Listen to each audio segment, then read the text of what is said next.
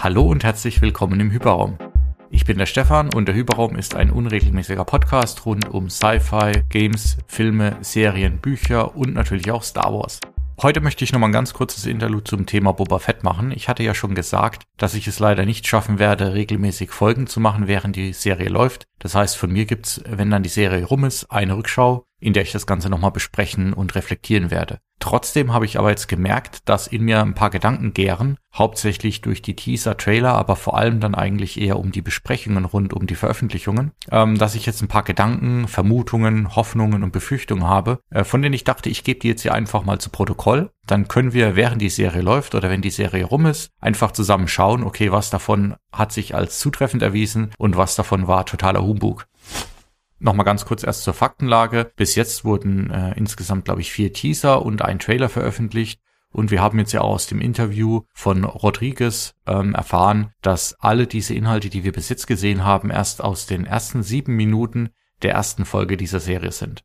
Entsprechend ist es natürlich ein bisschen gefährlich, jetzt davon abstrahieren zu wollen, wie der Rest der Serie verläuft, aber ich glaube schon, dass man da so eine kleine Tendenz und ein paar Ideen rausziehen kann. Ja, ansonsten wissen wir jetzt auch schon die RegisseurInnen ähm, der verschiedenen Episoden. Es ist wohl so, dass äh, Rodriguez, Favreau, Filoni, Steph Green, die hat unter anderem bei Americans und Watchmen mitgearbeitet. Letzteres finde ich eine ziemlich coole Serie. Ersteres eigentlich auch, aber irgendwie habe ich es noch nie geschafft, weiter als zwei Staffeln zu schauen. Bryce Dallas Howard, die kennen wir schon aus Mandalorian ebenso. Und dann Kevin Tancheron, ich hoffe, ich spreche den Namen nicht komplett falsch aus. Der ist mir jetzt eigentlich kein Begriff gewesen, hat aber bei Glee, was jetzt eigentlich eine ganz andere Ecke ist, aber eben auch bei Agents of Shield schon mitgemacht. Man kann wahrscheinlich auch davon ausgehen, dass jetzt Rodriguez, Favreau und Filoni dann die jeweiligen Schlüsselepisoden vermutlich Regie führen. Ähm, und ich meine, so hatte ich es auch in einem der Artikel auch schon rausgelesen. Ja, wenn man sich dann die IMDb-Credits, die es im Moment schon gibt, anschaut, sieht man, es gibt einen Haufen Stunt-Leute. Das heißt, es wird auf jeden Fall actionlastig. Die einzige Person, die bis jetzt schon explizit für eine Schauspielerin als Stunt-Double gelistet ist, ist Kelly Cruffell, die für Sophie Thatcher in zwei Episoden gelistet wird. Sie hat noch nicht so viele Stationen hinter sich. Ähm, lustigerweise ist eine davon ein Film mit Pedro Pascal auch in der Hauptrolle, und zwar Prospect. Äh, übrigens auch ein ganz guter Science-Fiction-Film, den ich empfehlen kann.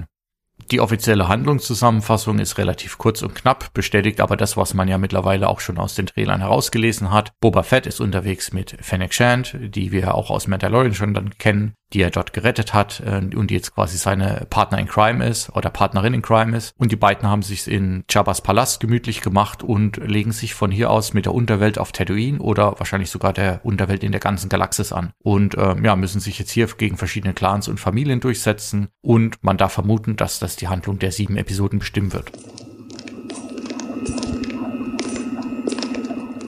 Damit komme ich gleich mal zum ersten Punkt, nämlich was für eine Art von Serie und Story erwarte ich. Ich vermute, dass wir etwas sehen, was relativ nah an dem ist, was wir jetzt auch mit Hawkeye äh, im MCU auf Disney Plus gerade sehen. Wir haben also dieses dynamische Duo aus äh, Fennec Shand und Boba Fett, die sich eben gegen hier verschiedene Leute durchsetzen müssen, behaupten müssten und wahrscheinlich auf eine Art Queste sind. Ähm, ich könnte mir vorstellen, dass es noch ein bisschen vielleicht mit der Rache von Boba Fett zu tun hat. Er möchte sich dafür rächen, dass er, wie er auch in einem Teaser im Hintergrund sagt, ähm, zum Sterben im Sand von Tatooine zurückgelassen wurde. Was ich übrigens immer noch eine interessante Formulierung finde, weil unser Wissensstand ist ja, dass er im Salak verschwunden ist. Gut, unser Wissensstand ist auch, dass er wieder rausgekommen sein muss, weil sonst würde er nicht leben. Ähm, aber die Formulierung impliziert ja irgendwie, dass er, nachdem er rausgekommen ist, trotzdem da nochmal zurückgelassen wurde. Und dann ist natürlich die Frage, Wer war zugegen, als er rausgekommen ist und hat ihn wie und warum zurückgelassen? Und natürlich auch, wer hat ihn gerettet? Da haben wir ja schon in Mandalorian Hinweise bekommen, er ist relativ nah mit den Tasken, also liegt die Vermutung nahe, dass die ihn da irgendwie gerettet haben. Ich würde aber vermuten und ich hoffe ehrlich gesagt auch, dass diese Rückblenden eher der kleinere Teil der Serie sind, einfach nur um kurz uns äh, abzudaten,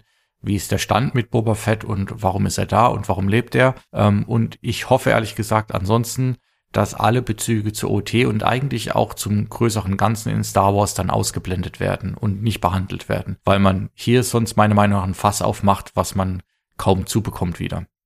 Ich finde auch, dass genau dieser Satz, den ich jetzt eben schon kurz zitiert habe, auch eine coole Grundlage wieder für diese Spekulationen rund um Boba Fett ist, warum er überlebt hat etc. Und ich hatte das ja schon in anderen Folgen, unter anderem der Folge mit Tilo auch, bisschen rausgearbeitet. Dieses ganze Mysterium rund um Boba Fett ist ja auch einer der Gründe, warum er so faszinierend ist. Wenn jetzt in der Serie alles auserzählt wird, dann würde er für mich schon sehr viel von der Faszination verlieren und sehr viel von dem verlieren, was die Figur ausmacht. Von daher, wie gesagt, ich hoffe, dass wir nicht allzu viel darüber sehen, wie er dem Sarlacc entkommen ist und ähm, dass die Serie sich eher darauf fokussiert, wieso er den Palast erobern will warum auch Bib Fortuna auf dem Thron sitzt, der, und das haben wir ähm, durch die Inschrift jetzt schon gelernt, sein Thron zu sein scheint und dass die Handlung eher parallel mit dem Beginn von Mandalorian einsteigt und wir sehen, wie Boba Fett äh, zum einen Fennec Shand aufsammelt, wie er die Slave One sich zurückholt. Dazu gibt's ja im Teaser auch schon einen Eindruck. Dann gibt's ja noch viele andere kleine Sachen, die in den Teasern schon angedeutet werden. Wir sehen ja auf jeden Fall, es gibt eine Zeit in der Serie ohne Rüstung und eine mit Rüstung.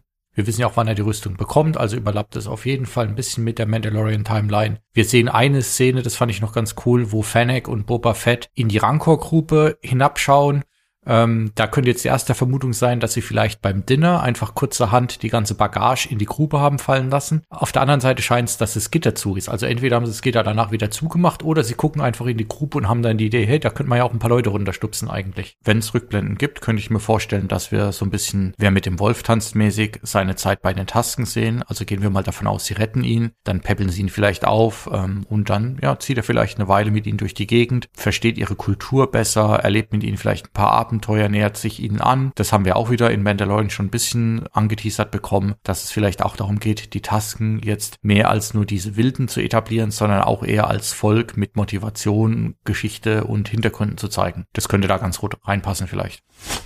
Eine Sache noch, ich hoffe nur, dass es eben nicht darauf hinausläuft, dass wir noch eine Romanze zwischen Boba Fett und Fennec Shan präsentiert bekommen. Kann ich mir aber ehrlich gesagt auch nicht überhaupt nicht vorstellen. Ähm, ich glaube, das, das wird nicht gemacht, sondern die beiden sind einfach ebenbürtige Partner. Naja, gut, Boba gibt schon leicht den Ton an, aber beide bestehen zusammen die Abenteuer und ich glaube, sind quasi auf rein professioneller Ebene miteinander verbunden hier.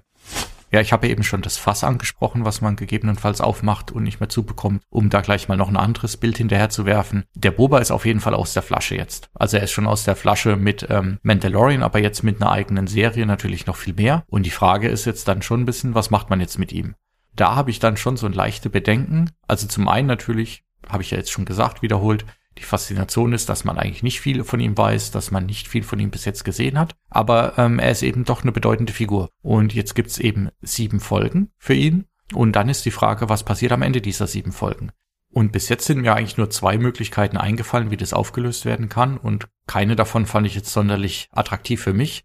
Und ich hoffe, dass Disney eine bessere Variante findet. Ähm, was meine ich? Also, wenn die sieben Folgen rum sind, haben wir Boba Fett, wir haben weitere Star Wars Serien, wir haben vielleicht noch ein paar Filme, wir haben andere Erzeugnisse.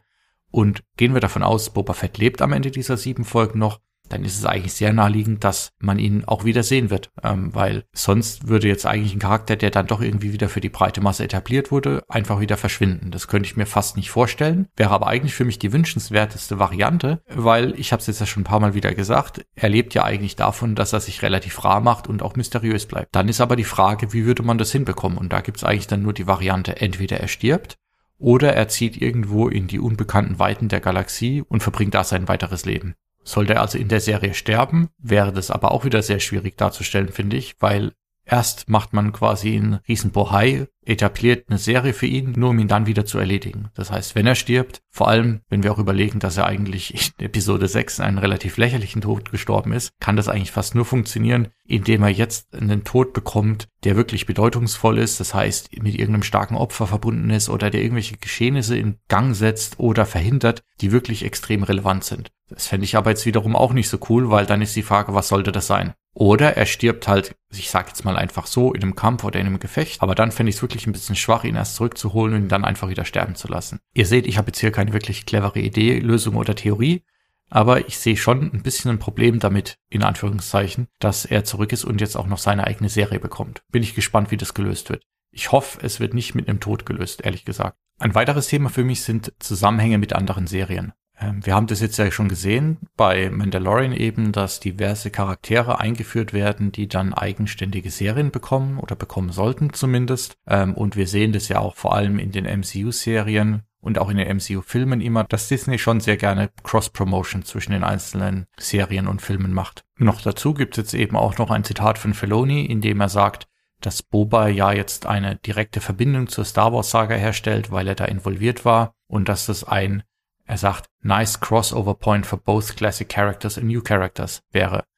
So, da habe ich natürlich jetzt schon ein bisschen Sorge und ich hoffe, dass das nicht übertrieben wird, weil was ich jetzt nicht brauche, ist eine Boba Fett-Serie, die dann auch wieder als Wegel benutzt wird, um in jeder zweiten Episode einen Charakter einzuführen, den wir entweder schon kennen oder ähm, dann eben hier nochmal Ahsoka, Mandalorian, Grogu, alle Gastauftritte bekommen und vielleicht auch nochmal die neuen Serien angeteasert werden. Wenn sie es machen, hoffe ich zwar, dass sie es gut machen können, aber ich habe halt im Hinterkopf immer noch ein bisschen die Sorge, dass wir mit Star Wars jetzt auf so eine Art Star Wars Serial Universe hinsteuern, analog zum Marvel Cinematic Universe und ich bin eben einfach kein Fan davon, wenn man das alles so zwangsläufig miteinander verknüpft. Also meine Horrorvorstellung wäre, dass wir jetzt über die nächsten Jahre Serien bekommen mit Charakteren und am Ende gibt's irgendwie nochmal so einen riesigen Bossfight, in dem alle zusammenkommen. Das ist natürlich jetzt äh, absolut abstruse Theorie, aber einfach nur mal, um zu sagen, was so in meinem Kopf stattfindet. Eng verbunden mit dem Thema ähm, Zusammenhänge ist dann das Thema Luke-Moment, habe ich jetzt mal genannt. Also ohne jetzt hier groß zu spoilern, ich denke mittlerweile hat wirklich jeder, den es interessiert, Mandalorian Season 2 gesehen.